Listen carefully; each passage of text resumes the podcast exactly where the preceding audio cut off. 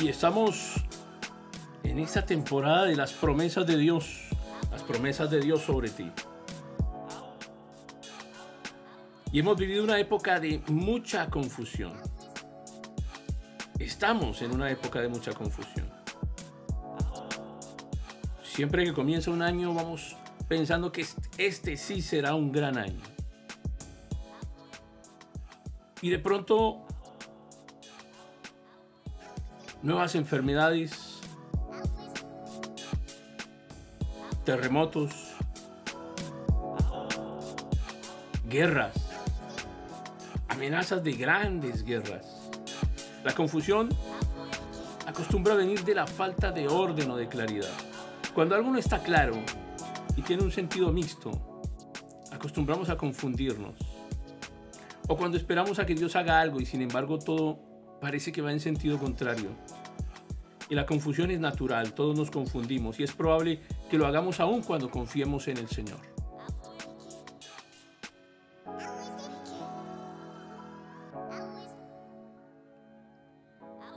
En ti, oh Jehová, he confiado.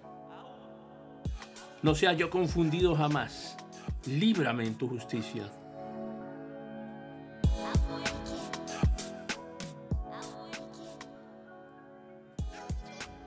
Pero si además de confiar esperamos en Dios, la confusión no nos acechará.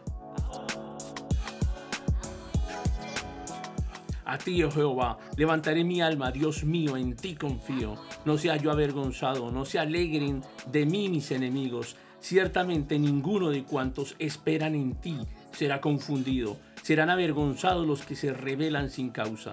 Muéstrame, oh Jehová, tus caminos, enséñame tus sendas, encamínate en tu verdad, enséñame, porque tú eres el Dios de mi salvación, en ti he esperado todo el día.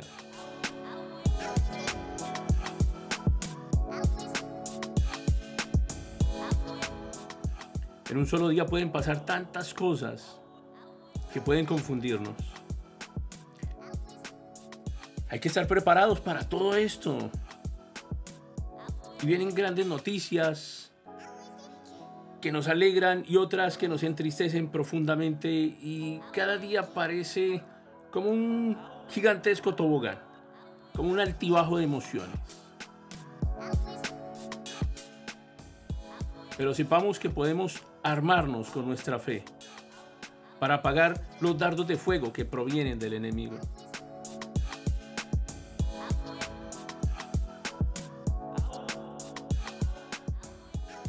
Y el ángel de Jehová se le apareció y le dijo, Jehová está contigo, varón esforzado y valiente. Y Gedeón le respondió, Señor mío, si Jehová está con nosotros, ¿por qué nos ha sobrevenido todo esto? ¿Y dónde están todas sus maravillas que nuestros padres nos han contado diciendo, ¿no nos sacó Jehová de Egipto? Y ahora Jehová nos ha desamparado y nos ha entregado en manos de los madianitas.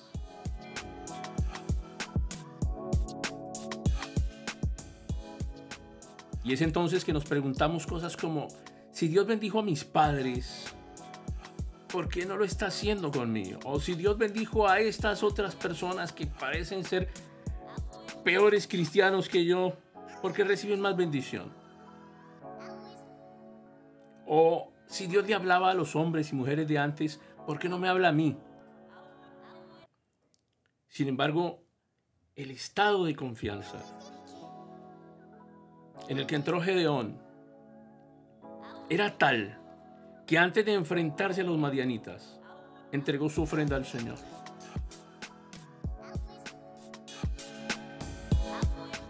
Te ruego que no te vayas de aquí hasta que vuelva a ti y saque mi ofrenda y la ponga delante de ti.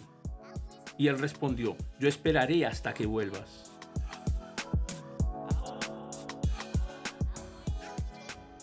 De haber permanecido en la confusión, eso no hubiera ocurrido. La confusión también puede venir de una promesa aún no cumplida.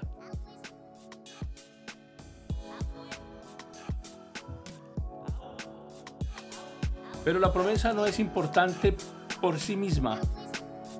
La promesa es importante por quien la da. Las promesas del Señor provienen de alguien que no miente, de alguien en quien podemos confiar plenamente. La garantía de la promesa está en quien da la promesa. El Señor te promete, el Señor te bendice. Confía en tu Padre.